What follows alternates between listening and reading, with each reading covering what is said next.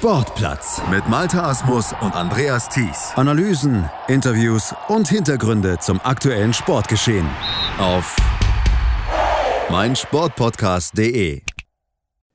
Der College-Sport in den USA steht vor einer Revolution. Er setzt seit Jahren Milliarden um und alle profitieren davon. Universitäten, Trainer, Medien, allen voran natürlich die übertragenen Sender, die Ausrüsterfirmen. Nur die Sportler selbst, die gehen leer aus und das sind immerhin fast eine halbe Million Sportler verteilt auf 24 in der NCAA organisierten Sportarten, die ihre Knochen zwar für ihre Uni hinhalten, aber dafür letztlich nicht angemessen entschädigt werden.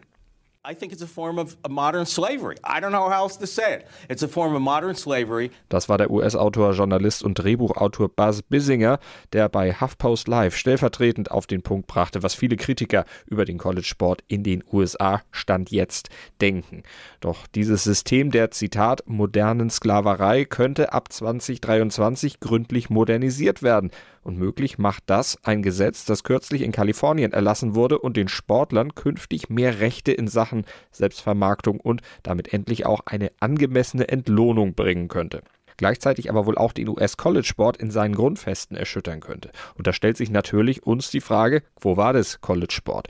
Und darüber habe ich mich mit Jürgen Kalver unterhalten. Jürgen ist deutscher Journalist, er lebt und arbeitet seit über 30 Jahren in den USA. Und ihr habt ihn sicherlich auch hier im Sportplatz auf meinsportpodcast.de schon mal gehört in der Episode Was ist eigentlich so super am Super Bowl? Da hat er mir nämlich die Faszination erklärt, die für die Amerikaner vom Super Bowl und vom American Football ausgeht.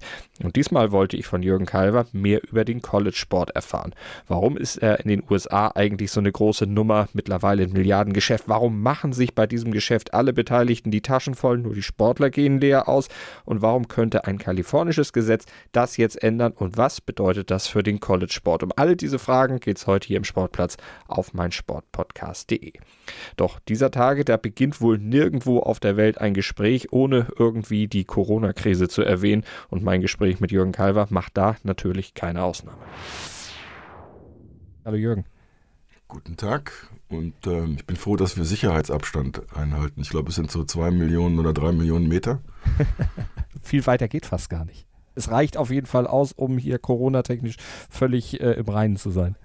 Also wir kriegen, wenn dann einen anderen Virus vielleicht den, äh, aber ich will dir ja jetzt nicht äh, deine, deine Einstiegszeilen klauen.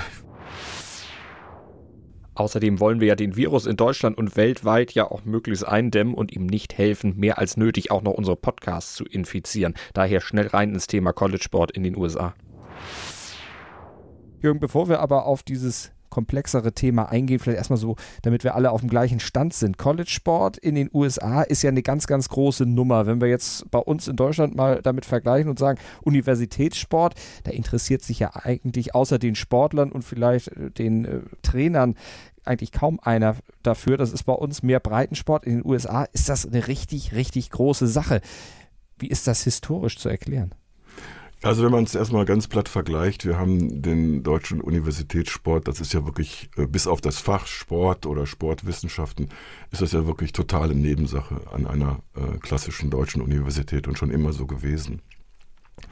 Und in den USA hat man eben seit äh, auch das Interesse an Sport gewachsen ist, und das fängt so ungefähr in der Mitte des 19. Jahrhunderts an, äh, dafür gibt es auch ideologische, ideologische Hintergründe. Also das, äh, Protest, der Protest, Protestantismus jener Zeit wandelt sich so ein bisschen. Der war sehr sportfeindlich aufgestellt, so nach dem Motto Freizeit, äh, das wollen wir nicht, wir wollen arbeiten, wir wollen nützlich sein, sonst äh, kommen wir nachher nicht in den Himmel oder so.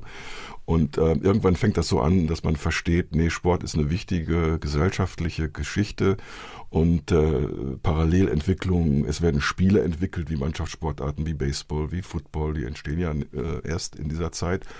Und dann im angedockten Leben an der Universität werden sie eben wichtiger und werden zu einem äh, Ausstellungsstück. Also eine Universität zeigt mit ihrer Mannschaft oder ihren Sportlern, was sie für eine vitale, ähm, tolle Geschichte ist. Also der Wettbewerb der Universitäten gegeneinander mit Hilfe des Sports wird dadurch möglich, weil man hat ja nicht jetzt äh, keinen Wettbewerb, wer ist der Schlauste oder wer kann am schnellsten lesen oder so, das äh, gibt's ja nicht. Aber der Sport erlaubt diesen Wettbewerbsgedanken und das ist natürlich eine sehr amerikanische Geschichte. Also das ist die Urphase und äh, ungefähr, ähm, sagen wir mal, als das 20. Jahrhundert anfängt, äh, gießt sich das so langsam in, äh, in um in wirklich ähm, ja, faszinierende äh, Termine, Ereignisse, Spiele äh, vor 20, 30, 40.000 Zuschauern, jetzt speziell ähm, beim Football. Und ähm, dass der, der Höhepunkt der Entwicklung ist also dann in den frühen Jahren, in denen die NFL gegründet wird und die NFL hat Schwierigkeiten in der Konkurrenz gegen diese massenhafte Begeisterung, weil Football ist eben auch dann flächendeckend im ganzen Land an allen möglichen Universitäten und die NFL fängt in den Metropolen an mit ein paar Teams, ein paar Clubs oder so. Ähm, also dieser Sport bis, sagen wir mal, bis kurz nach dem Zweiten Weltkrieg ähm, und, und dieser Unisport äh, bleibt die große Nummer. Und erst als nach dem Zweiten Weltkrieg das Fernsehen anfängt, auch die äh, National Football League äh, und dann später auch Basketball äh, richtig gut zu präsentieren und in den Griff zu kriegen, verschiebt sich das so ein bisschen. Die Überraschung heute wäre theoretisch, ja, wenn es dann überall begeisternden Profisport gibt, warum kann dann der College-Sport noch immer dagegenhalten und Millionen von Amerikanern faszinieren und Milliarden von Dollar an Fernsehrechtegeldern umsetzen?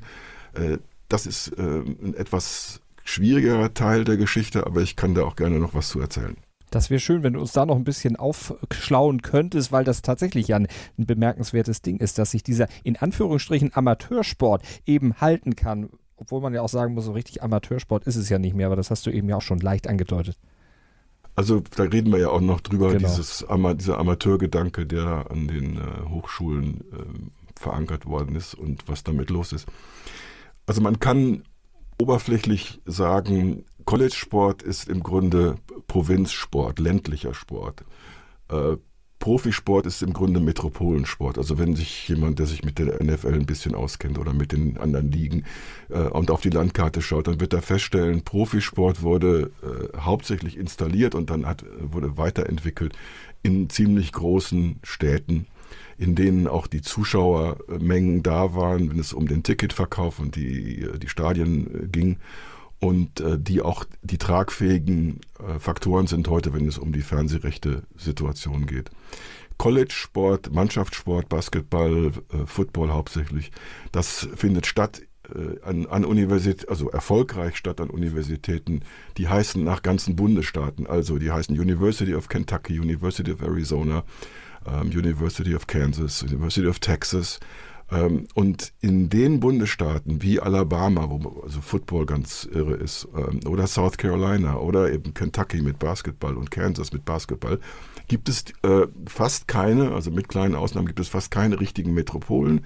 Das heißt, das Sportinteresse der Leute kann sich fokussieren und gebunden werden, natürlich mit Hilfe der Medien und fixiert werden auf diese Mannschaften, die dann quasi den ganzen Bundesstaat repräsentieren. Ein Faktor. Der zweite Faktor, äh, das amerikanische Bildungssystem schleust sehr viele Menschen, ist ja auch ein großes Land, durch Universitäten, die Abschlüsse machen, äh, Bachelors machen, die sind 22 Jahre alt, waren auf der Universität und haben dort den Virus bekommen, sich zu identifizieren mit ihrer Universität und das bleibt ihnen auch ihr Leben lang erhalten. Das heißt, der Absolvent einer Uni bleibt irgendwie auch der Fan der Sportmannschaften dieser Uni und der lebt dann sonst wo, aber der hat auch ein Interesse daran zu erfahren, was ist da mit der Uni los und so weiter. Also das sind die zwei Hauptfaktoren, auf denen sich College-Sport auch heute noch in der Konkurrenz mit Profisport sehr gut halten kann. Und das Dritte ist, weil Ligen wie die NBA, wie die NFL keine Nachwuchsarbeit betreiben, sondern wirklich nur abschöpfen, was an den Colleges passiert. Teilweise werden noch Spieler importiert aus Europa, ähm, ist aber jetzt für das nicht so entscheidend, äh, weil es, ist das College-Sport-Level, auch das Ausbildungslevel. Und jeder, der sich für den Profisport interessiert, möchte natürlich wissen, wo kommt der Nachwuchs her, sind die schon richtig gut, was sind da für neue, neue Stars unterwegs. Also auch dieser Scheinwerfer spielt bei der Betrachtung von College-Sport eine wichtige Rolle. Kann man da ein besonderes Ereignis noch äh, herausstellen, wo man sagt, das erste Mal, dass das jetzt wirklich über das ganze Land verteilt dann wirklich zur ganz großen Nummer wurde? Ja, das, das passiert nicht so früh. Also äh, Berichterstattung in den klassischen Medien, äh, Radio als frühes äh, Live-Medium, das hat natürlich auch eine Rolle gespielt. Aber erst als das Fernsehen wirklich anfängt, mehr und mehr auf Sport zu setzen. Also das Fernsehen ist ein kommerzielles Fernsehen in den USA und Sport und speziell Live-Sport ist ein äh, Quotenbringer. Äh, Natürlich sitzen dann nicht unbedingt äh, 50 Prozent der Leute äh, an ihren Fernsehkisten. Aber äh, wenn es denn sechs, sieben Millionen sind, wie jetzt zum Beispiel bei manchen Footballspielen, ist das natürlich trotzdem ein Wirtschaftsfaktor. Äh, auch wenn das Land ja insgesamt 330 Millionen Menschen hat. Aber für das, was die werbetreibende Industrie da interessiert, und das sind ja die, die im Grunde hinter allem stehen, die müssen ja ihr Zeug verhökern, also brauchen sie Publikum. Das Publikum wird im Sport durch die Werbeeinblendungen natürlich auch ähm, dann erreicht. Also sind sechs, sieben Millionen Zuschauer bei einem College-Sportspiel. Match ähm, sind, sind üppig. Und äh, das hat sich halt dahin gesteigert. Und da helfen verschiedene Verstrebungen, also zum Beispiel die Fixierung von äh, ganzen äh, Kabelfernseh-Spezialsendern, also Sportsendern wie ESPN oder Fox, aber auch so regionalisierte Spartensender, äh, einzelne Kabelsender, äh, einzelne regionale sogenannte Conferences, also das sind äh, so ähnlich wie eine Liga, aber eben äh, heißen halt Conferences, die haben auch inzwischen ihre eigenen Kabelstationen gegründet. Das heißt, die haben, füllen ihr Programm mit Spielen, mit Live, aber auch mit ständiger Beschäftigung äh, mit dem Thema. Das heißt, wir haben seit 20, 30 Jahren eine ständige Steigerung äh, dieser, dieser Mechanik, wie man das existierende Interesse noch weiter steigern kann, wie man es noch weiter hochkitzeln kann. Das hat bisher eben funktioniert und dadurch kommen diese irren Summen in den Topf. Und diese irren Summen sind eben heute, äh, und ich glaube, darüber werden wir ja nachher noch sprechen, äh, der, der, der kritische Punkt. Ja? Mhm. Geld kommt rein. Irre viel Geld kommt rein. Was passiert mit dem Geld? Das ist genau eine der Fragen, die wir mit Jürgen Kalver gleich noch klären werden, denn die Antwort auf die Frage, was passiert mit dem vielen Geld, das der College Sport Jahr für Jahr einnimmt, ist natürlich eine der wichtigen Vorinformationen, um unsere übergeordnete Frage heute im Sportplatz auf meinsportpodcast.de zu beantworten. Wo war das College Sport? Und das machen wir gleich weiter nach einer kurzen Pause. Wie baut man eine harmonische Beziehung zu seinem Hund auf? Puh, gar nicht so leicht. Und deshalb frage ich nach, wie es anderen Hundeeltern gelingt, beziehungsweise wie die daran arbeiten. Bei Iswas Dog reden wir dann drüber. Alle 14 Tage neu mit mir, Malte Asmus und unserer Expertin für eine harmonische Mensch-Hund-Beziehung, Melanie Lippisch. Iswas Dog mit Malte Asmus. Überall, wo es Podcasts gibt. College-Sport in den USA. Dabei geht es schon lange nicht mehr nur um die Idee mens sana in corpore sano, also die Idee, dass ein gesunder Geist in einem gesunden Körper steckt. College-Sport ist mittlerweile Big Business, ein Geschäft, das den Unis und dem Dachverband NCAA irre Summen einbringt. Das sagte unser Experte, der Journalist Jürgen Kalver, vor der Pause. Und was genau damit passiert, wie das Geld verteilt wird, das erfahrt ihr jetzt im zweiten Teil unserer heutigen Sportplatzausgabe mit dem Titel Quo Vadis College Sport mit meinem Gast Jürgen Kalver und mit mir, mit Malte Asmus. Wenn du sagst irre Summen, das geht in die Milliarden. Ja. Also die, ähm, die, die, quasi die kleinste Zahl in all dem, das ist die, die am, am häufigsten zitiert wird nach meiner äh, Einschätzung. Das ist die, was die NCAA, die National Collegiate Athletic Association, ein Dachverband für den College-Sport, was die einnimmt das sind aber nur die Zahlen für, was sie im Basketball machen. Da holt die NCAA, äh, Entschuldigung, NCAA, holt eine Million, rund eine Milliarde Dollar im Jahr rein. Und ähm, dieses Geld wird dann verteilt an die ähm, Universitäten, hauptsächlich an die, die in der obersten Leistungskategorie spielen. Also das noch in Klammern noch äh, dazu gesagt. Wir unterteilen den College-Sport in Leistungskategorien und nennen das dann Divisions. Und die Division One, das ist die oberste Leistungskategorie, in der sind im Moment um die 350 Colleges, wir haben ja tausende von Bildungseinrichtungen, ähm, die sind an, diesem, an diesen Sitzen, an dieser Milchkuh hängen die und die bekommen dann von dieser Milliarde äh, was zugeteilt. Aber das Geld geht ja nicht an die Basketballer in dem Fall. Das geht an die äh, Universitäten und die machen damit, was sie möchten. Mhm. Football und Basketball, die beiden Sportarten, die da besonders zu nennen sind, die natürlich am meisten Geld dann erlösen. Insgesamt sind es, glaube ich, 24 Sportarten, die Teil der NCAA sind. Äh, jetzt hast du eben Football ja auch schon ein bisschen erwähnt. Da ist es noch ein bisschen ein Sonderfall in diesen NCAA-Sportarten, sagtest du mir im Vorgespräch. Ja, und ich habe ja, habe auch was vergessen. Also ich hatte jetzt gerade am Anfang gesagt, äh, diese eine Milliarde, die also jetzt hauptsächlich über Basketball äh, da immer im Gespräch ist, die ist, die ist gar nicht äh, wirklich die, ähm, die größte beeindruckendste Zahl. Die beeindruckendsten Zahlen werden im Football erwirtschaftet und die fallen nicht unter diesen, äh, unter diese Zahl. Also da trennt die der NCAA, weil die Football Leute haben ihren eigenen Betrieb quasi daneben, darunter, wie auch immer. Es ist ein bisschen gut verschränkt, vernetzt, aber im Prinzip machen die Football Conferences, was sie wollen. Und äh, da gibt es eben als die äh, erfolgreichste ist, das ist die Southeastern Conference, SEC, man kürzt hier gerne ab, das ist so die Bible Belt Conference. Und äh, da gab es jetzt die letzten Zahlen, die ich gefunden habe, von 2017. Äh, alle der etwas über zehn ähm, Universitäten, die da beteiligt sind, erwirtschaften zusammen über drei Milliarden Dollar. Spitzenreiter Texas, University of Texas mit in Austin mit mehr als 200 Millionen Dollar Einnahmen, nur im Football. Und das ist nur eine Conference. Also wir haben noch andere, die heißen dann Atlantic Coast Conference ACC. Da ist zum Beispiel North Carolina drin. Ähm, Pac-12, das ist die an der pazifischen Küste. Da ist zum Beispiel UCLA drin, die ich gerade erwähnt habe. Oder die Big Ten, da sind äh, so ganz traditionslastige Sportunis wie Michigan in Ann Arbor oder Ohio State in Columbus sind da drin. Äh, die sind alle noch nicht in diesen drei Milliarden. Also da kommen noch mal mehrere Milliarden dazu. Die nehmen alle ihre eigenen Fernsehverträge und haben äh, enorme äh, Merchandising-Operationen laufen. Also ja, Football.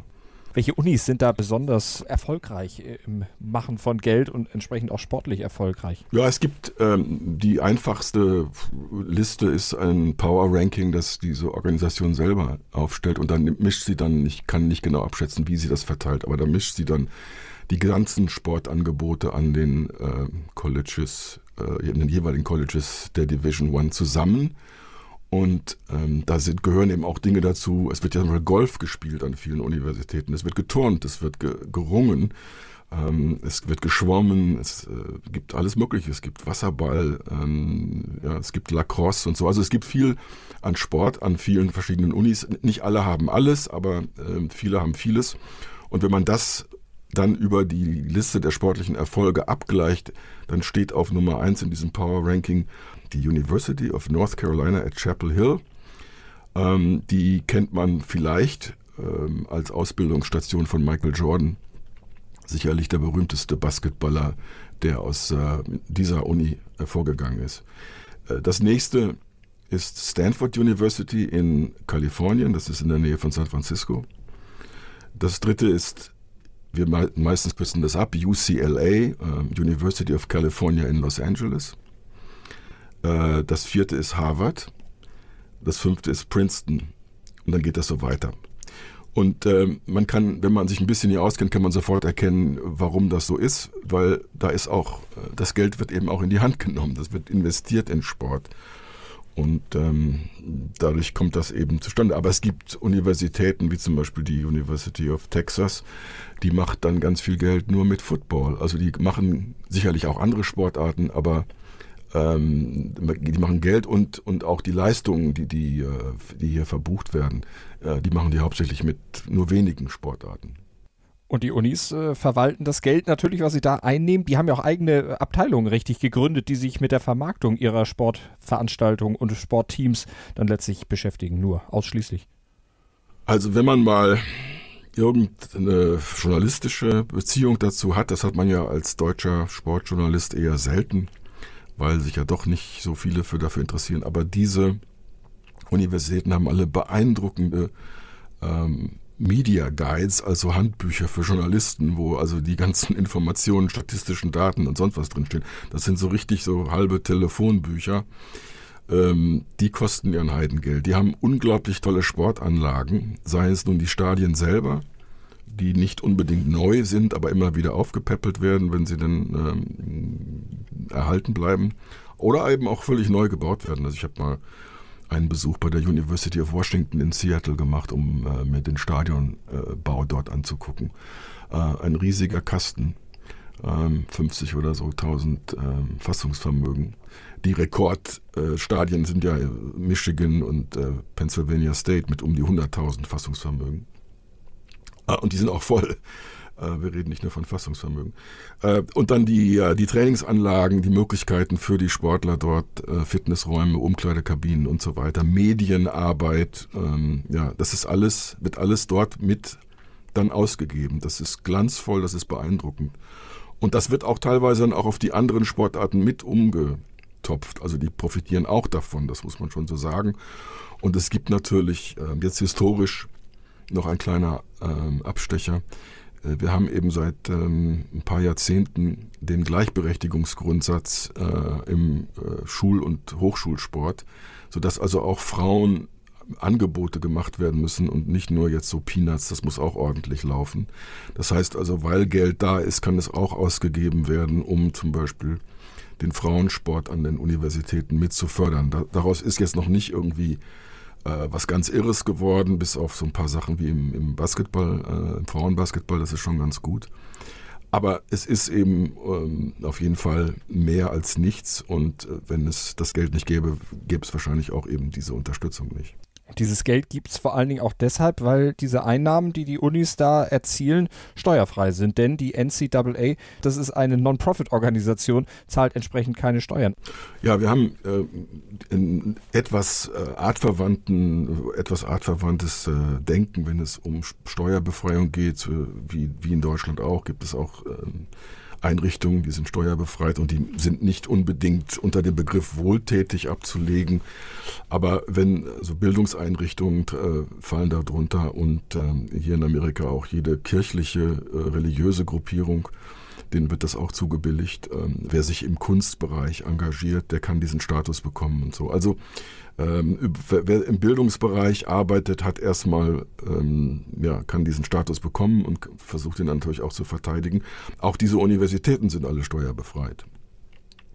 Also auch da äh, gibt es also Wirtschaftsaktivität in Milliardenbereichen, die nicht steuerlich in irgendeiner Weise ähm, abgegriffen wird, es sei denn, man hat irgendwelche Umsatzsteuern auf den Verkauf von, von Eintrittskarten oder sowas, das mag es ja geben, aber nicht, mhm. wenn es um die Einnahmen und Einkommen dieser Organisation und Einrichtung geht. Das heißt im Prinzip ähm, geht da auch den staatlichen äh, Stellen einiges an Geld verloren, wenn man das mal vergleichen würde mit einem ähm, normalen Geschäftsbetrieb äh, äh, oder so. Also keine Steuern, aber man nimmt Milliarden ein und man gibt ja zum Teil auch was aus. Du hast schon gesagt, Stadien werden gebaut, Einrichtungen, große Abteilungen werden unterhalten und vor allen Dingen auch die Trainer, die profitieren, die verdienen ja auch äh, riesige Summen dafür, dass sie naja. in Anführungsstrichen, wenn man es mit, mit, äh, Deutschland vergleicht, auch wenn der Vergleich hinkt, äh, würde ja kein Trainer einer Universität derartige Beträge kriegen. Die kassieren ja zum Teil wie wirklich gute Fußballtrainer bei uns. Also ich habe jetzt keinen Überblick. Ich weiß nicht, wer im Moment äh, in, im internationalen Fußball den obersten Platz als Trainer in der äh, Bezahlrangliste einnimmt und wie viel der bekommt. Hast du da schon mal ich glaube, es ist, äh, geht in die Richtung Pep Guardiola. Der wird da irgendwie bei 20 Millionen, glaube ich, liegt der momentan. Aber. Okay. Also da sind wir, äh, das sind, unsere Trainer sind natürlich dann armselige äh, Bettler dagegen. Also äh, der Top, der Top-Typ hier von Clemson, äh, Footballtrainer, äh, verdient nur 9,3 Millionen äh, Dollar im Jahr. Und dann die Nummer zwei auch nur 8 Millionen Dollar. Das ist Nick Saban von Alabama. Äh, und im Basketball, also da müssen die sich auch sehr bescheiden geben. Also da kriegt also John Calipari in Kentucky, der Spitzenreiter, kriegt auch nur 8 Millionen Dollar. Und äh, der zweite mit dem unaussprechlichen Namen Mike Krzyzewski, äh, einigen vielleicht bekannt, äh, auch als Trainer der äh, US-Nationalmannschaft bei Olympischen Spielen und Weltmeisterschaften. Immer sonst nur gerne Coach K genannt, weil man eben den Namen nicht aussprechen kann. Der sitzt in Duke, auch in North Carolina. Ah, sieben Millionen ist also wirklich lächerlich im Grunde.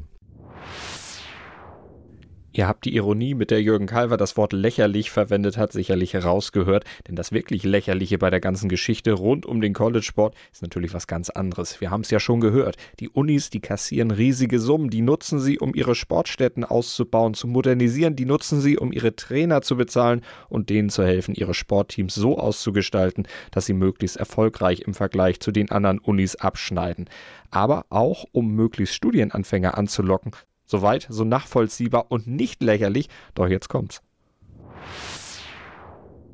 Ich weiß, du würdest es eh selber zuspitzen, aber ich würde es auch gerne zuspitzen. das macht. Dann lass uns bitte sagen, was die Leute kriegen, die Sport, die diesen Sport, die diese Mannschaften repräsentieren. Mhm. Null. Und warum das so ist, warum viele daher von moderner Sklaverei sprechen und wieso sich da bald tatsächlich was dran ändern könnte, das hört ihr, wenn ihr dran bleibt. Hier im Sportplatz auf meinsportpodcast.de in unserer Ausgabe mit dem Titel Quo Vadis College Sport. In rund 40 Folgen habt ihr mich jetzt schon sagen hören, I want to tell you about the Beatles. Ich habe euch die Geschichten zu ihren Alben und ihren Songs erzählt, euch ihre wichtigsten Wegbegleiter und Vertraute vorgestellt und natürlich die Orte, die für die Bandgeschichte eine wichtige Rolle spielten. Habt ihr die drei bisherigen Staffeln schon durchgehört? Nein? Na, worauf wartet ihr dann noch? Rein in den Podcatcher eurer Wahl und einfach mal losgehört. Und folgt gerne auch unserem Instagram-Kanal iwtty-Beatles Podcast. Alle verdienen am System College Sport in den USA, nur die nicht, die ihre Knochen hinhalten. Die Sportler, die Athleten, die gehen leer aus. Sie spielen für Ruhm und Ehre, aber eben nicht für Geld, denn im US College Sport da herrscht das Amateurstatut. Und das ist auch gut so, findet zumindest der Präsident der NCAA, Mark Emmert.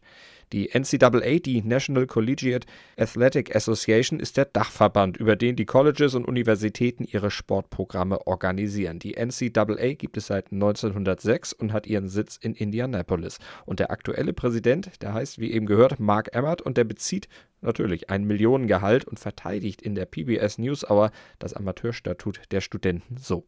Because they're students and they're they're not employees uh, at the at the end of the day. You know, young men and women come to college because they want to get an education, because they want to participate in in their sport as part of that educational experience. Das gehe jedoch an der Realität vorbei, sagen Emmerts Kritiker, denn diese educational experience, die kommt bei Sportlern mit Stipendium einfach viel zu kurz. Darauf wies zum Beispiel auch der Footballer Richard Sherman hin. Er ist einer von ganz vielen, die bemängeln, fürs Lernen bleibt bei allen sportlichen Verpflichtungen einfach keine Zeit. Sprich, die Doppelbelastung, die ist einfach zu hoch. No, I don't think college athletes are given enough time to really take advantage of, of the free education that they're given.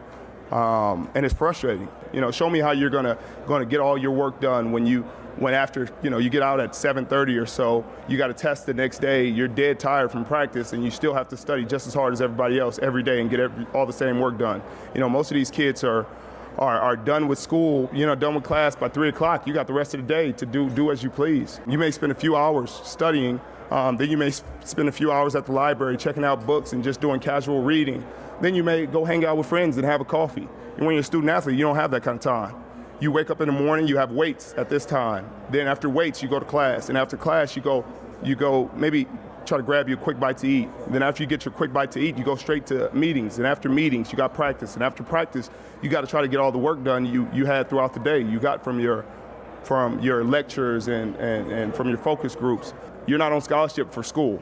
And it sounds crazy when a student athlete says that, but that's, that, those are the things coaches tell them every day. Es wird ja eben gestritten und diskutiert.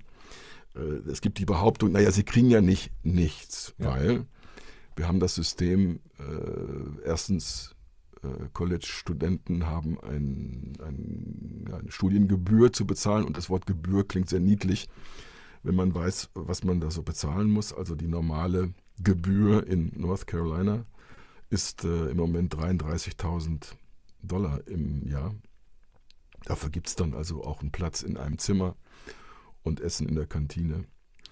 Ähm, also das bekommen diese Sportler, weil sie sind Stipendiaten ähm, und sie sind das, dieses System gibt es schon sehr lange, dass man also Sportlern dann eben diese Studiengebühren erlässt, um sie an die Uni holen zu können und sie binden zu können, weil sonst würde man solche talentierten Sportler ja auch gar nicht bekommen, wenn man denen rein gar nichts gibt. Aber mhm. was, sie, was sie unterm Strich bekommen, ist null weil auch ein Stipendiat in der was ist, Studienfach Germanistik, wenn es das irgendwo gibt oder so, der, der hoch eingeschätzt wird, würde eben auch das erlassen bekommen. Der muss aber nur studieren. Der muss, der muss nicht irgendwie trainieren gehen und das sind fünf, sechs Stunden am Tag innerhalb der Saison und der muss nicht irgendwie Verletzungsrisiken eingehen äh, am Samstag, wenn gespielt wird und man sich äh, knüppelt und prügelt auf dem Footballspielfeld oder so. Ähm, und das wird alles weg erklärt mit dem Grundgedanken, wir haben dieses hehre Sportprinzip, das haben wir aus, dem, aus der olympischen Bewegung uns abgeguckt, wo ja auch dieser Amateurgedanke ähm, bei der Wiederbelebung der olympischen Idee Ende des 19. Jahrhunderts, der wurde ja auch ähm, ja, installiert. Unsere Sportler kämpfen eben für die Ehre der Universität, sie kämpfen für einen bestimmten Sportsgeist. Sie kämpfen nicht für Geld. Und weil das so ist, weil sie also diese hehren äh, Gladiatoren sind, die also nichts davon haben, dass sie da antreten können, sondern nur für den Sport antreten, ist das eben auch so ein toller Sport, so ein glaubwürdiger Sport. Da gibt es angeblich überhaupt keine Fehlgriffe, keine Verstöße gegen irgendwelche Bestimmungen, Gesetze und so weiter. Wir sind die weißeste Weste von Amerika. Mhm. So wird es nach außen verkauft. Und NCAA-Präsident Mark Emmert, der sagt ja auch, das sind Studenten, das sind keine Angestellten. Von daher dürfen sie eben auch nichts verdienen. Sie wollen ja eine Ausbildung machen, die garantieren wir ihnen. Und nebenbei dürfen sie dann noch so ein bisschen Sport machen. Außerdem kriegen sie ja auch gute Ärzte an die Seite gestellt, profitieren also noch mehr. Was wollen die eigentlich? Ja, und dann nicht zu vergessen, also weil man sich ja auch als Ausbildungsplattform für die, äh, die Sport, die Profiligen versteht, äh, gibt es ja auch noch dieses Stück Salami ne, vor der Nase dieser Kids. Mhm. Äh, wenn ihr richtig gut seid oder so, dann könnt ihr ja auch Profis werden und dann könnt ihr ja auch nochmal, dann könnt ihr ja endlich Geld verdienen. Das ist natürlich äh, der, der totale Wahn. wenn man weiß, dass in der NBA werden jedes Jahr bei der Draft ähm, 60 äh, Leute gedraftet, mhm. von denen inzwischen auch einige aus dem europäischen oder südamerikanischen Ausland kommen. Äh, also die Tausenden von Basketballern, die in der Division One Basketball spielen und sicherlich auch sehr ordentlich Basketball spielen, die schaffen das gar nicht in, BA, in die NBA. Und da haben wir auch äh, deutsche Beispiele, also Nils Giffey zum Beispiel, äh, der ist jetzt bei Alba Berlin. Der hat es geschafft in seiner in seinen vier Jahren Studienzeit an der University of Connecticut. Ähm, zweimal ist er mit der Mannschaft Meister geworden. Also die Mannschaft war richtig gut am College, äh, im College-Sport. Der hat es nicht geschafft, in die NBA zu kommen. Oder Elias Harris, der war auch ziemlich gut, der war in Gonzaga. Ähm, der hat dann so einen, ja, so einen Mini-Vertrag bekommen mhm. äh, bei den Los Angeles Lakers, also so, ähm, weiß ich nicht, so ähnlich so wie Hartz IV, aber befristet oder so. Ähm, und als dann wieder neu hingeguckt, genauer hingeguckt wurde, als die Saison anfing, dann war für den auch ähm, kein Platz mehr bei den Lakers. Also die, ähm, also nur jetzt mal gerade aktuell Moritz Wagner, ähm, der in Michigan gespielt hat. Moritz Wagner hat es eben dann geschafft in die NBA und ist jetzt, ja, war zuerst bei den Lakers und ist jetzt der, bei den Washington Wizards. Ähm, also das ist alles, ähm, wie wir hier sagen würden, Pipe Dreams. Ja, das ist der Rauch, der aus der Pfeife aufsteigt. Äh, und das ist ähm, nicht viel mehr, das ist Nebel. Ne? Es gibt Experten, die schätzen so ein, was so ein Sportler dann auf höherem Level auf, im College ja seiner Mannschaft, seinem College letztlich erwirtschaftet und das wird dann so auf ungefähr eine Million Dollar pro Spieler pro Saison äh, zusammengerechnet. Das sind Zahlen, die natürlich dann, weil du vorhin sagtest, dass dieses Studium, die Studiengebühren letztlich dagegen Peanuts sind, die das eigentlich nochmal genau untermauern. Da ist ein riesiger Fehlbetrag, wenn man so will. Ja, ähm, aber die, äh, die Ideen, die so immer äh, rausgeholt werden aus der Schublade, ist immer, dass man ja alles auch irgendwie, man muss ja immer alles im Gesamten sehen. Ne? Also man darf jetzt bitte nicht den Einzelfall sehen und man darf auch nicht vergessen, dass eben Geld auch dafür hergenommen wird, dass eben die Turner oder die, die Ringer oder so, dass die auch irgendwie davon profitieren. Das ist also, das ist so, als würde man jetzt dem einzelnen ähm, Arbeitnehmer in irgendeinem Betrieb sagen, bei Volkswagen, ich versuche jetzt gerade mal aus dem Stand ein Beispiel zu finden, äh, dass der also jetzt zufrieden sein muss, wenn der so hochqualifizierte Arbeit dann macht, sagen wir mal in der Ingenieursabteilung, äh, und dass der dafür zuständig ist, dass auch der Mann an der Pforte sein Geld bekommt oder so. Äh, das mag ja sein, es gibt ja so Solidargedanken, aber die müssten ja dann bitte schon von den Beteiligten auch erstmal so empfunden werden. Ja, das kann man ihnen nicht einfach aufoktroyieren ja. und sagen, ihr habt jetzt gefälligst solidarisch zu sein. Ähm, also, ja, wir schaffen ja hier Arbeitsplätze und so weiter und so weiter. Stimmt ja alles, ja. Aber äh, gleichzeitig, und da kommen wir vielleicht dann schon äh, auf den nächsten Aspekt, gleichzeitig wird hier aber eine ganz stark eine ganz bestimmte Bevölkerungsgruppe ausgeplündert. Äh, ist ja kein Wunder, dass wir, wenn ihr, wenn wir NFL sehen oder NBA sehen, dass da ganz viele schwarze äh, mhm. Athleten dabei sind. Woher kommen die? Die kommen aus äh, schlechten, ähm, unteren Mittelschichtskreisen, ähm, oft aus Familien, wo nur noch die Mutter äh, die, sich um die Kinder kümmert, weil der Vater stiften gegangen ist oder so. Und ähm, die haben es schwer im Leben und Sport ist für die äh, entweder mal erstmal nur in Richtung College, also Stipendium und vielleicht einen Abschluss kriegen, oder auch eben diese Idee, vielleicht Profi werden. Äh, das ist für die eine ganz starke Motivation. Also haben wir im Sport, in den populären Sportarten, ein Übergewicht an äh, dunkelhäutigen Afroamerikanern, ähm, die äh, aus klar aus wirtschaftlichen Überlegungen sich da reinhängen. Natürlich haben sie auch Talent, sie werden ja nicht einfach nur per Lotterie da reingeholt. Ja. Aber ihr, ihre Ausrichtung ist quasi sich, sich wie auf der Plantage darauf einzurichten, ja, eine Alternative habe ich im Leben nicht. Wenn ich was werden will im Leben, muss ich durch diesen, äh, durch diesen Flaschenhals durch und muss akzeptieren, muss also unterschreiben oder wenn ich noch nicht volljährig bin, müssen meine Eltern unterschreiben, dass das so und so zu laufen hat. Mhm. Unter anderem hat die NBA vor ein paar Jahren ähm, die also nachdem Leute wie Kobe Bryant und LeBron James direkt von der Schule ohne Umweg über die Hochschule äh, bei der NBA sich angemeldet haben und gedraftet wurden, äh, hat die NBA eine Regel äh, eingeführt, dass man also 19 sein muss. Also ähm, das ist schon, normalerweise erreichst du das nur, wenn du nach dem ersten Jahr in der Uni. Also dass man versucht zum Beispiel diese Kandidaten für den Profisport äh, umzuleiten.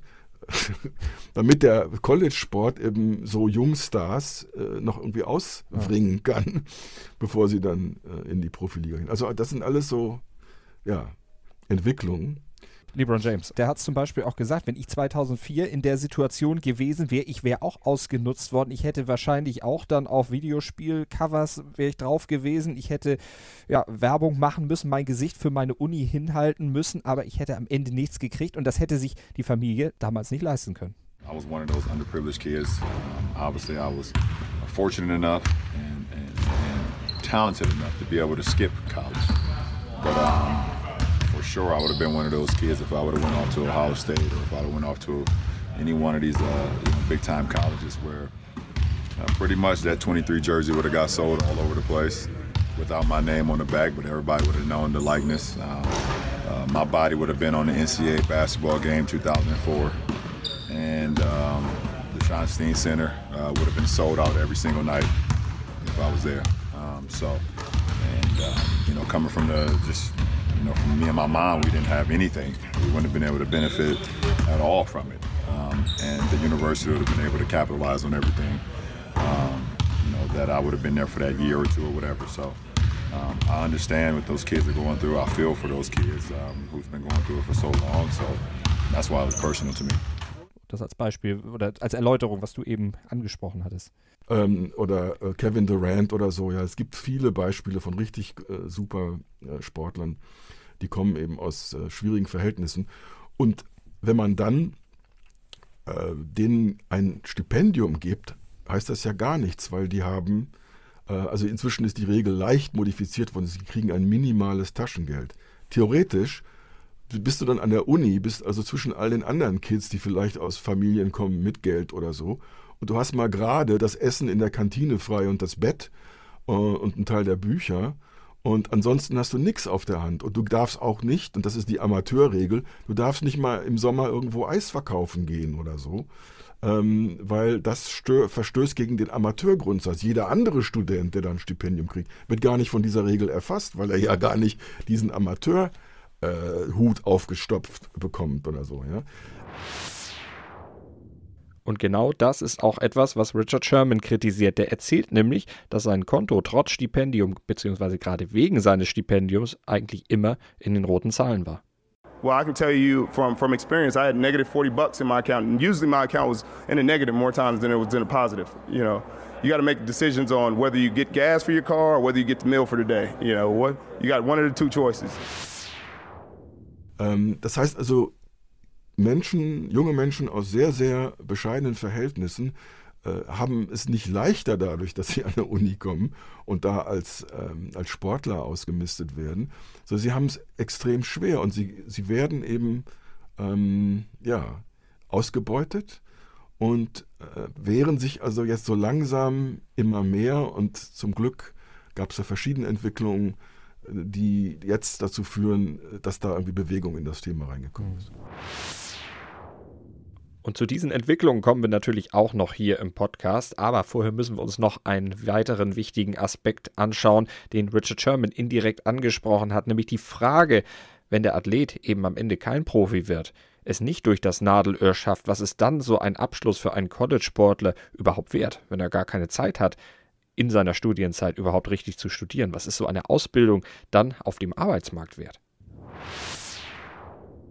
Ja, die meisten äh, gehen auch dann in so eine Richtung von, ähm, also so ein, einfachere Studiengänge. Also viele machen dann, weiß ich nicht, Marketing oder Sportmarketing oder sowas. Und äh, das äh, ist, weil es da auch viele Leute gibt, die, äh, die sowas machen. Ähm, ja, da, da gibt es dann eben auch ganz viele, gegen die man dann auf dem Arbeitsmarkt antreten muss. Und äh, das Einzige, was also gute Universitäten wirklich in Amerika helfen, wobei sie wirklich helfen, ist, sie haben halt diese sogenannten Alumni Networks, also die Abgänger haben noch mal, werden nochmal so gut angebunden an die Universitäten und wenn man da jetzt Jobs sucht oder so, äh, kann man auch durchaus auf dieses Network dann zurückgreifen als Abgänger von so einer Universität. Aber man sollte möglichst auch den Abschluss gemacht haben, was ja auch nicht ähm, die, die, Regel unbedingt ist. Es gibt viele Sportler, die entweder aus taktischen Gründen früher von der Uni runtergehen und dann eine Chance suchen im Profibereich oder die einfach auch die Lust verlieren und keinen Abschluss haben. Und das ist nun mal in Amerika leider sehr kritisch ähm, dieser Abschluss ist für das eigene, für die eigene berufliche Laufbahn und die, für, die, für die Biografie ist ziemlich wichtig. Und genauso wie das Prestige der Uni, die dann da steht. Also wenn ich einen Abschluss an einer Uni wie Duke oder wie Harvard oder so gemacht habe, dann ist fast egal, was es war. Ähm, das, das zählt gleich drei oder viermal. Ja?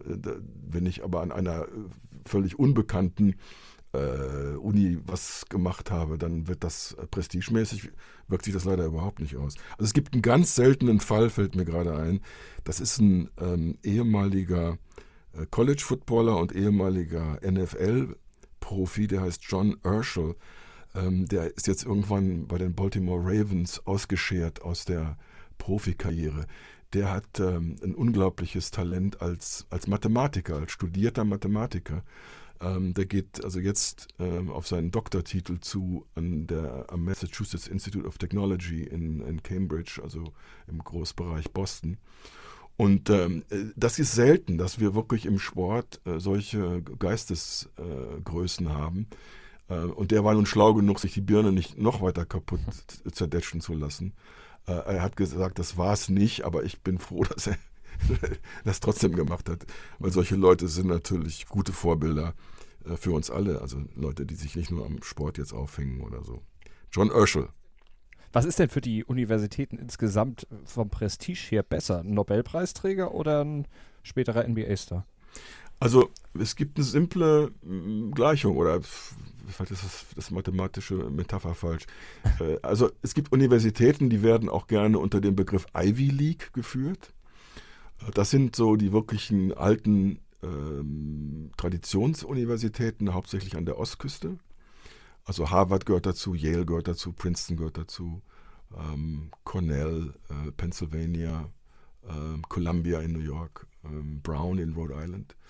Äh, die äh, haben Prestige. Die sind Ivy League, die haben das einfach er sich erarbeitet. Die haben es sogar geschafft zu sagen, wir machen keine Stipendien. Unsere Ivy League, das ist der Name für die Sport- Conference, die die untereinander haben, diese Prestige-Unis, die geben keine Stipendien raus. Sie helfen Leuten, die sie unbedingt haben wollen, aber sie gucken hauptsächlich danach, dass sie Leute finden, die klug sind und die also helfen, diesen akademischen Standard zu halten, den, auf den diese Universitäten Wert legen.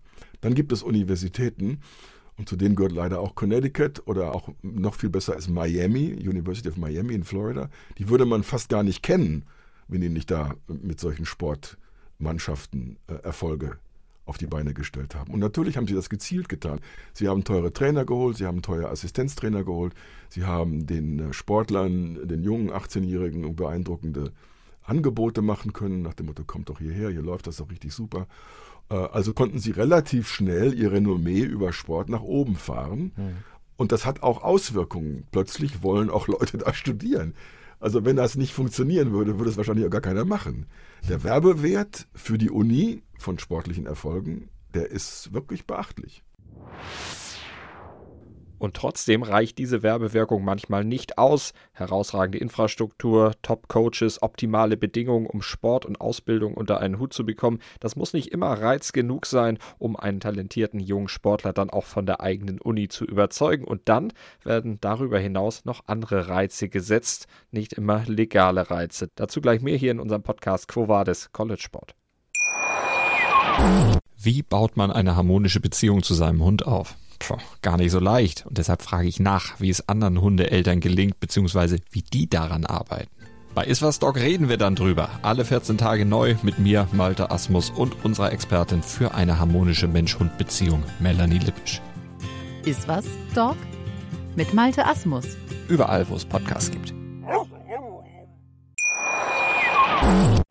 Im College-Sport gilt eigentlich das strenge Amateurstatut. Auf dessen Einhaltung pocht die strenge NCAA und wacht peinlich genau darüber. Zur Widerhandlung werden bestraft und doch gehören illegale Zahlungen und Korruption zum Alltag. Denn oftmals reichen die Reize, die das Renommee einer Uni, das ihr Sportprogramm aussendet, nicht aus, um einen talentierten Sportler dann auch davon zu überzeugen, sich der Uni anzuschließen. Dann müssen manchmal noch ganz andere Anreize geschaffen werden. Und das geht natürlich am besten mit Geld oder anderen Vergünstigungen. Stichwort Korruption und auch äh, illegale Zahlungen. Das ist ja auch was, was durch die Geschichte des College-Sports vor allen Dingen in, auch in den letzten Jahren immer wieder durchgewabert ist. Naja, wir haben halt, ähm, und wir haben ja schon gerade über die Gehälter der Trainer gesprochen. Und darunter sind, unter diesen Trainern gibt es ja noch Assistenztrainer und sonst was, die auch ein Heidengeld verdienen. Wir haben, äh, dadurch entsteht äh, ein bestimmter Druck. Diese Trainer sind also angeblich so Genies äh, oder Wunderheiler oder so. Und die müssen natürlich irgendwie zeigen, wie sie, wie sie das äh, auch bestätigen können nachher auf dem Platz. Und dazu muss man, wenn es eben geht, das, was wir hier im amerikanischen, in der Terminologie Recruiting nennen, also das Rekrutieren äh, dieser Schüler, die dann in die Uni kommen, das, da, da, gehört ein gewisses Geschick dazu. Das äh, funktioniert aber nicht nur. Diese Wunderheiler heilen eben nicht nur durch Hand auflegen und sagen, guck mal, Coach K, komm doch zu mir oder so, das, das reicht noch nicht. Ne? Ähm, es gibt äh, Geschichten darüber, ähm, wie jetzt zum Beispiel der, der ganz junges, äh, sicherlich bald Superstar in New Orleans, äh, Zion Williamson, der in Duke war. Das ist so ein riesiger, hochathletischer äh, äh, neuer Typ von Basketballer, der richtig beweglich ist, aber schwer und kaum zu bewegen ist. Äh, und der jetzt schon in der ersten Saison unheimlich gut eingeschlagen hat. Der hat ähm, unter anderem sich für Duke entschieden und für Coach K, weil der hat ihm irgendwie alles Mögliche erzählt. Was hat er ihm hauptsächlich vermittelt? Komm zu mir, weil bei mir wirst du zu einer Marke. Das heißt also, dieser 18-Jährige hat schon oder 17-Jährige hat schon kapiert und seine Eltern haben ihn darin äh, äh, unterstützt. Ja, du musst verstehen, wie du dich selbst als Marke entwickelst. Dann bleibt der aber auch nicht ewig äh, in, in Duke. Und insofern ist es dann ähm, auch, auch ähm, nur eine Phase, aber ähm, diese, die, die Werbung, die diese Trainer und diese äh, Sportabteilung da betreiben, die funktioniert teilweise so und teilweise eben auch mit unlauteren Mitteln. Mhm. Und die Korruption, um die es da geht, ist halt, wie kann man nun Leuten, denen man kein, kein Geld geben darf, weil das die Amateurregeln sind, wie kann man ihnen trotzdem irgendwas zukommen lassen? Wie kann man vielleicht den Eltern was zukommen lassen unterm Tisch, weil die sind jetzt relativ arm? Wie kann man irgendwelche Schuhfirmen oder, oder Sportausrüster, die nun, also die Schuhe sind nun das hauptsächlich wichtigste Produkt da in dem Bereich, die, die Basketballschuhe, wie kann man Firmen wie Adidas mit ins Boot locken und damit äh, äh, garantieren, okay, wenn die dann irgendwann einen Vertrag abschließen dürfen, endlich, weil sie nicht mehr an der Uni sind, dann äh, habt ihr schon mal eine Loyalitätsbeziehung hergestellt und dann äh, gebt ihr jetzt ein bisschen Geld und später kriegt ihr dann den Vertrag mit diesem jungen Sportler, wenn der Profi ist, dann habt ihr ihn als Galionsfigur ja sicher. Also kauft Leute ein, wenn sie 17, 18 sind, dann habt ihr später nicht so einen Trouble und müsst nicht so viel bezahlen, um die unter Vertrag zu bekommen. Und die Sachen, die da gelaufen sind, die wenigsten kennen wir. Einige sind inzwischen staatsanwaltschaftlich dokumentiert und da mhm. lauf, laufen ja Anklage, äh, Prozesse und so weiter. Äh, in einigen Fällen wurden auch schon äh, Geständnisse abgegeben von den Angeklagten. Äh, da, da können wir erkennen, mit welchen raffinierten Mitteln man im, im, ja, im Dunkeln äh, dann trotzdem ver versucht, diese Regeln zu umgehen, äh, weil diese Regeln eben einfach ungerecht die, die Aktiven benachteiligen. Ähm, und wie die NCAA hat wenig Interesse, das wirklich aufzudecken vielleicht auch gar nicht den Apparat, das zu machen. Die möchte gerne den schönen Schein, dass alles äh, Eier Eier ist, äh, projizieren. Wenn dann allerdings mal der Staatsanwalt kommt und die Polizei und ich weiß nicht, was Dinge beschlagnahmt, mhm. äh, dann fällt natürlich gleich jede Menge Dreck auf äh, diese sauberen weißen Westen. Und dann ist auch wieder halb Amerika völlig in Aufregung nach dem Motto, was ist das los? Und dann werden halt wieder so zugespitzte Geschichten äh, daraus gemacht. Also in, wir reden jetzt in einem Fall von einem außerhalb von Kentucky sehr unbeliebten Trainer namens Rick Pitino, weil das ist so ein eitler äh, Fatzke, der mhm. in der, ähm, in der NBA es nie richtig geschafft hat äh, als Trainer, aber dann eben im Unisport relativ erfolgreich war. Der war also erst bei der Uni, die heißt University of Kentucky, äh, dann war er jetzt in Louisville, auch in Kentucky, also University of Louisville. Ähm, und der ist dann rausgeflogen und der hatte aber auch schon eine lange Leiste von, von Dingen, die also bei ihm schon bekannt geworden waren oder so. Er tat dann immer so, als wisse er von nichts und er ist auch dagegen. Ist natürlich völlig irre. Ne? Also ein, äh, die Rolle eines ähm, ja, Multimillionärs, der eigentlich die Verantwortung hat und dann so zu tun, als hätte er nichts damit zu tun. Ja. Ähm, aber er hat inzwischen wieder einen neuen Job. Er hat gerade einen abgeschlossen bei einer äh, nicht so prominenten Universität, die offensichtlich ähm, erstmal Vertrauen hat zu Rick Pitino. Ein anderer großer College-Trainer, Jerry Takanian, der hatte mal gesagt, der war Trainer in Nevada bei der University of Nevada und hat vor allen Dingen eine riesen Siegquote in seiner Karriere als Trainer eingefahren. 78,4 Prozent, damit ist er an fünfter Stelle in der Geschichte der College-Basketball-Trainer. Und der hat gesagt, neun von zehn Schulen bescheißen, auf Deutsch gesagt. Und die zehnte Schule, die wird letzte. Mhm. Also das lässt ja auch tief blicken, wenn es aus, aus dem Inner Circle schon kam. Ja, richtig. Und wenn nun, also das ist ja jetzt die Gemengelage von heute, ne? wenn nun also so viele Sachverhalte auch öffentlich bekannt werden, also zum Beispiel, was diese Leute verdienen, ist deshalb auch bekannt, weil es, handelt sich um ganz viele sogenannte öffentliche Universitäten, also das sind öffentliche Einrichtungen, die unter dem Dach von Bundesstaaten laufen. Da gibt es auch Veröffentlichungsverpflichtungen, also die müssen eben Sachen aufdecken. Ne? Ähm, das heißt also, diese Zahlen kursieren da und was verdienen da die Trainer, was kosten diese Bauten ähm, und so weiter. Äh, dann diese äh, Verfahren, die es gegeben hat und immer noch geben wird, ja, wo, wo Leute versuchen, das endlich mal auszuhebeln, dieses, dieses System.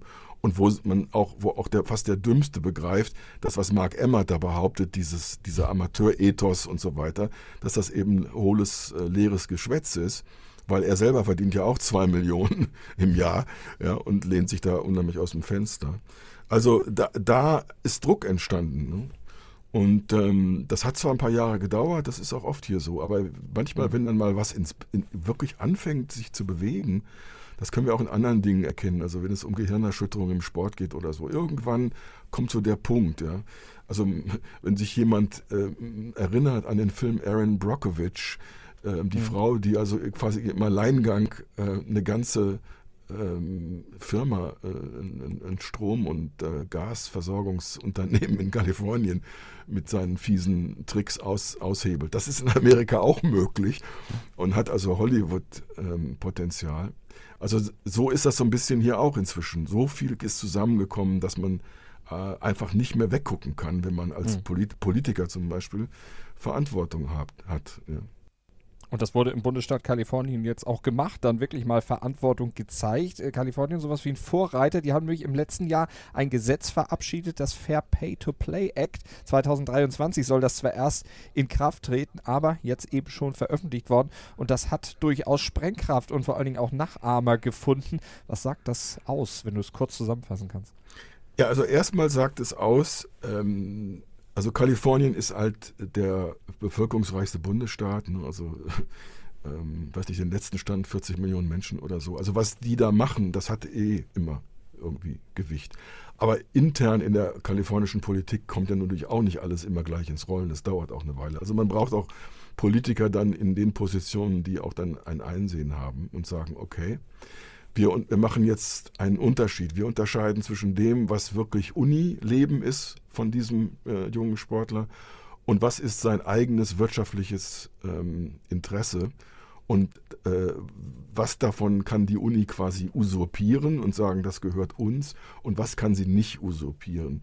Und da gab es eben, das ist ganz wichtig, es gab eine wichtige höchstrichterliche Entscheidung in einem Verfahren, das ein ehemaliger äh, College-Basketballer und auch NBA-Basketballer Ed O'Bannon angestrengt hatte, ähm, der dann selber zwar so gut wie nichts dabei verdient hat, aber das, das Grundprinzip wurde von diesen Richtern festgelegt, dass es handelt sich um einen kartellrechtlichen Verstoß, wenn Universitäten ähm, das so machen und die Entscheidung ist in, der, in dem Teil der USA getroffen worden, an der Westküste, wo auch Kalifornien liegt, sodass man in Kalifornien auch da nicht mehr weggucken konnte.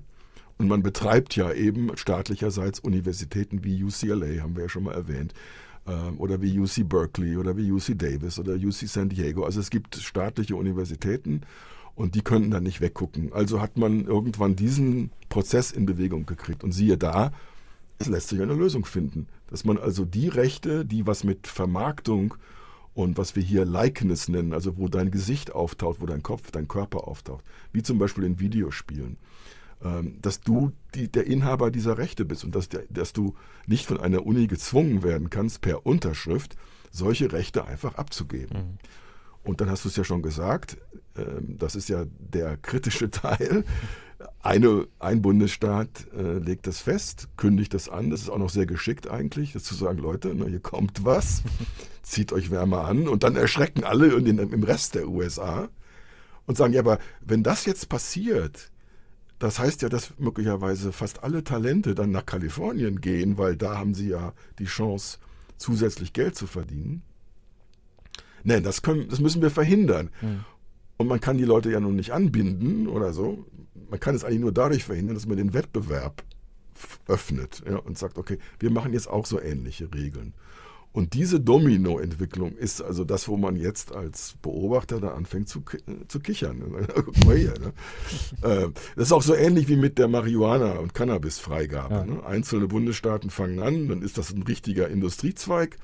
Ah, dann kriegen alle irgendwie ganz große Augen und sagen, Moment mal, also ja, und äh, der Nachbarstaat macht hier Geld oder so, oder ja, da müssen wir gucken, dass wir ja auch dabei sind. Ähm, die, äh, die Facette hat sich nochmal ein bisschen weiterentwickelt. Es ist völlig klar, äh, dass also als auf bundesstaatlicher Ebene und die Bundesstaaten haben juristisch sehr viele Freiheiten in diesem Land. Das ist ein bisschen anders als in Deutschland, wo die Bundesländer äh, nicht halb so viel alleine machen können.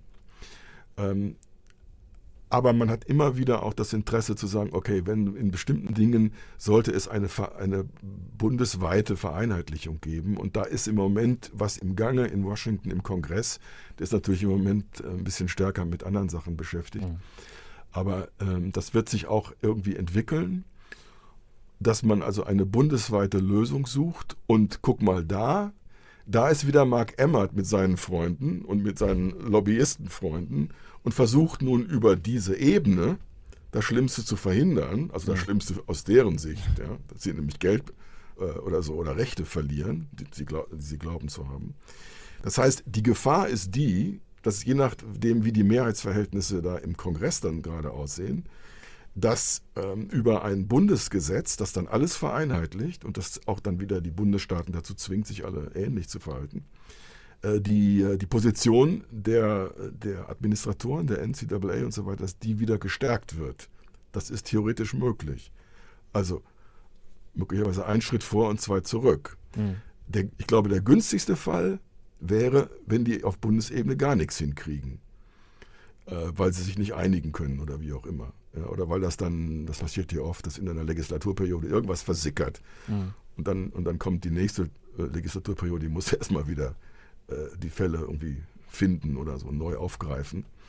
Aber das wäre mein Gefühl, nach dem Motto, lass doch mal das Laboratorium mal die Versuche laufen, lass doch mal gucken, mhm. was da jetzt bei passiert. Ja. Verändert das die Gewichte zugunsten der Athleten? Die NCAA fände es natürlich nicht so besonders gut. Die beruft sich ja bisher auch immer darauf, dass es Vertragsfreiheit in den USA gibt. Es wird niemand gezwungen, so einen Vertrag zu unterschreiben. Wer das macht, macht das sehenden Auges, weiß ja, worum es letztlich geht. Tja, das ist natürlich äh, Nonsens. Äh, das kann man auch gar nicht richtig auseinandernehmen, weil es so nonsensical ja. ist. Weil es gibt eben ein Kartell, ja, und wenn sich alle, die da Sport anbieten, in, unter dem Dach der NCAA äh, mit denselben Verträgen an diese ähm, Sportler wenden, jungen Sportler wenden, dann gibt es eben keine Vertragsfreiheit im klassischen Sinne. Das ist dann nur auf dem Papier Vertragsfreiheit. Das ist die Freiheit zu sagen, ja, ich mache es oder ich mache es nicht. Aber es ist nicht die Freiheit zu sagen, okay, du Uni, du gibst mir nicht das, was ich haben will, ich gehe zur anderen Uni. Die ist eben nicht da. Und das ist die Vertragsfreiheit, von der man reden sollte. Ja also die auch eben kartellrechtlich ähm, im Grunde ein, eingerahmt wird. Ja. Das ist die Vertragsfreiheit, die uns wichtig sein sollte und nicht die Vertragsfreiheit. Oh, du kannst ja auch Nein sagen, du kannst ja auch nicht Football spielen. Eben. Du kannst ja, kannst ja auch nach Kanada gehen oder nach Europa oder so. Das, die Freiheit ist nicht, um die es da geht, weil wir reden von Macht, Machtverhältnissen und von Fragen wie, wessen Interessen sind wichtiger. Mhm. Und ähm, ja, mal schauen. Mal schauen. Gutes Stichwort. Wie sehe es denn 2023 aus, wenn das Gesetz dann tatsächlich in Kraft tritt, vielleicht auch bundesweit in Kraft tritt? Diese Frage bespreche ich auch gleich noch mit Jürgen Kalver hier im Sportplatz auf meinsportpodcast.de. Vorher gibt es aber noch eine kleine Atempause für euch. Man nimmt sich, was man will, dann wilde Gerüchte entstanden. Fast nichts davon stimmt. Tatort. Sport. Wenn Sporthelden zu Tätern oder Opfern werden, ermittelt Malte Asmus auf meinsportpodcast.de. Folge dem True Crime Podcast, denn manchmal ist Sport tatsächlich Mord. Nicht nur für Sportfans. Ein kalifornisches Gesetz könnte im College-Sport in den USA für eine Revolution sorgen. Die College-Sportler, die bisher wie moderne Sklaven ausgebeutet werden, mit einem Stipendium abgespeist werden, ansonsten aber an den Milliardeneinnahmen, die Unis und NCAA erlösen, nicht beteiligt werden, die könnten ab 2023 endlich auch einen Teil vom Kuchen und deutlich mehr Rechte bekommen. Wie sieht das denn 2023 aus, wenn das jetzt durchkommt? Wenn jetzt tatsächlich mehr Rechte für die Athleten kommen? Die NCAA würde ja jetzt nicht unbedingt äh, am Hungertuch nagen. Nein, weil ähm, was unter anderem bei solchen Entwicklungen immer möglich ist, also der, äh, wir reden mal jetzt von einem theoretischen Beispiel. Sagen wir mal, der junge äh, College-Sportler ist schon so ähm, ja, so prominent oder so halb prominent, dass ihm vielleicht ein, äh, ein Autohändler äh, in, in Durham, North Carolina, wo Duke sitzt, oder in Chapel Hill, ein Autohändler sagt, ey, du, kannst jetzt hier mein Auto, meine Automarke äh, kostenlos fahren oder so. Ich muss dich ab und zu mal dann in der Werbung auch zeigen dürfen oder so. Was ja jeder Trainer zum Beispiel da darf. Ja? Mhm. Ähm, äh, wenn das passiert, da wird doch der Uni nichts weggenommen. Äh, und der hat dann vielleicht plötzlich ein Auto. Oder weiß ich nicht, wenn er irgendwo ähm, in einer dieser Kettenrestaurants gerne was äh, essen würde und das umsonst kriegt und sein die Gegenleistung ist, dass er in irgendeiner Werbung für die auftaucht oder so. Ich meine, das ist der realistische Rahmen von dem, worüber wir reden. Es wird auch gar nicht alle äh, betreffen. Es, wird, es werden nicht alle diesen Status haben, um solche Vergünstigungen zu bekommen. Also äh, wer da jetzt schwarz malt, ähm, der ist, ähm, ja, der ist, der hat sie nicht alle. Ähm, du, wir hatten vorhin nochmal den Begriff Sklaverei benutzt. Mhm. Ich glaube, äh, wir sind alle klug genug, den nicht jetzt einfach platt zu benutzen. Klar. Also man muss den, man muss das metaphorisch sehen. Es ist dieselbe Machtkonstellation. Äh, Irgendjemand hat die Macht und sagt und bestimmt, was du machst und bestimmt auch über deinen Körper in dem Fall, ne? als, als Sportler zum Beispiel oder so. Ne? Also man muss das wirklich abgeschwächt äh, nebeneinander stellen. Das wäre völliger Humbug so ähm, so einfach äh, soll man es sich nicht machen in, mit historischen Vergleichen. Also mhm. wenn ich das getan habe, dann nehme ich das hiermit zurück und ansonsten würde ich sagen, ähm, es hat aber so diesen Klang, ja, und es ist eben Teil dieser Geschichte ist eben, ja, weiße Machtstruktur, äh, schwarze äh, Amerikaner, die, die ausgebeutet werden. Und das äh, gibt es auch in anderen Bereichen, aber das ist hier halt, glaube ich, sehr klar und deutlich vor allem die Ausbeutung geht ja auch noch weiter. Du hast vorhin gesagt, alles, was mit Selbstvermarktung zu tun hat, das schließt ja dann auch Sachen ein, wie äh, College-Sportler dürfen zum Beispiel keinen YouTube-Kanal unterhalten, was einem anderen Studenten natürlich völlig freigestellt ist. Ja, guck mal, so einfach. Was geht denn jetzt der Uni verloren, wenn da jemand in seiner wenigen Freizeit noch einen YouTube-Kanal hatte, hätte und äh, der also dann über die äh, draufgeschaltete Werbung ihm zum Beispiel ja, ein paar tausend Dollar im Jahr, äh, so einfach kann man da ja auch nicht verdienen. Äh, also 1000, 2000 Dollar bei YouTube zu verdienen, da muss man schon richtig riesige Klickzahlen haben. Ähm, also was soll das sein? Oder wenn der jetzt Musik macht, also gibt es auch andere Fälle, da machen Leute Musik, die sind Talent, die, haben, die spielen Instrumente oder so. Ja? Die dürfen in der Zeit ähm, ihre, also als Sportler, dürfen sie ihre musikalischen Talente nicht vermarkten. Mhm. Ähm, so weit reicht dieser, diese, diese Griffig, diese Übergriffigkeit. Ne? Jetzt hattest du vorhin schon gesagt, die aktuelle Situation ist natürlich jetzt nicht gerade angedacht, da jetzt groß äh, Kapazitäten drauf zu verwenden, weil die Corona-Krise natürlich noch andere Entscheidungen jetzt erstmal fordert. Aber dieser aktuelle Shutdown, der ja auch dann den College-Sport lahmgelegt hat in dieser Saison 2020, Martin Schmettnes wurde ja abgebrochen, zum Beispiel das große Basketball, College-Basketball-Event, äh, was ja auch einen Großteil der Einnahmen, über die wir eingangs gesprochen haben, dann am Ende eigentlich hätte generieren sollen. Wie wirkt sich denn denn dieser Shutdown jetzt aus? Im nächsten Jahr ist es ja eigentlich eine andere Generation an Spielern, die dann auch schon wieder da mitmachen würde. Und College ist der Unterbau der Profiligen. Wirkt sich das aus auf den Nachwuchs, der jetzt eigentlich hochkommen sollte? Keine Ahnung, also wir sind zu früh. Ne? Also ich mhm. tippe mal wahrscheinlich eher nicht. Also ich glaube, die Auswirkungen, die sowas haben kann, wenn denen wirklich das Geld ausgeht, ist, dass müssen sie gucken, dass sie das Geld dort nicht mehr ausgeben, wo sie es ausgeben. Das heißt, die die Trainer bezahlen äh, und solche anderen Extravaganzen, die da laufen. Ne? Also da, äh, ich kann mir nicht vorstellen, weil dazu kommt noch was anderes, dass natürlich so Bildungseinrichtungen ähm, die davon betroffen sind, dass ja der ganze Betrieb äh, dadurch gestört ist. Mhm. Das betrifft ja nicht nur den Sport. Also die anderen äh, versuchen ja durch, äh, durch Teleconferencing und, und ähnliche technische Möglichkeiten den Betrieb weiter am Laufen zu halten. Also der Umgang mit diesem Thema ist vielschichtig und, und, und vielfältig. Aber ich würde mir da keine Sorgen machen. Also, die, äh, also ich habe äh, unter anderem äh, im Laufe der Jahre war ich in Duke und habe da zum Beispiel eine Schweizer Golferin ähm, porträtiert und auch auf dem Platz dort Golf gespielt. Das ist einer der schönsten Golfplätze Amerikas. Der wird aber jetzt nicht plötzlich zuwuchern, der muss ja nur gemäht werden. Also den, den gibt es ja, weißt du, so das Clubhaus, ja, äh, wunderbar. Das, das, wird halt zugemacht für eine Weile. Also das ändert ja nichts. Ja. Und anschließend, wenn es wieder ähm, einen halbwegs normalen Betrieb gibt, äh, gibt geht es da weiter. Und ähm, also Duke, äh, die haben ein riesiges, ähm, ein riesiges Stiftungskapital, die werden das schon alle verschmerzen oder so. Ne? Wir, wir, müssen es abwarten. Richtig prognostizieren kann man es nicht. Ja, also was mich noch interessieren würde, äh, wenn es denn dann Feedback gibt, ja. ähm, mich interessiert bei so einem Thema wirklich, äh, erreichen wir damit äh, Hörer, die sich da wirklich äh, genug für interessieren. Ähm, ich bin da immer so skeptisch mit den Dingen, die aus Amerika so ähm, berichtenswert wirken. Ja. Also wenn es da Feedback gäbe, würde ich jetzt hiermit an der Stelle ganz spät in, in dieser, äh, in diesem Podcast sagen, Leute, meldet euch. Also mich würde es interessieren. Ähm, natürlich auch kritische Anmerkungen, ist völlig klar.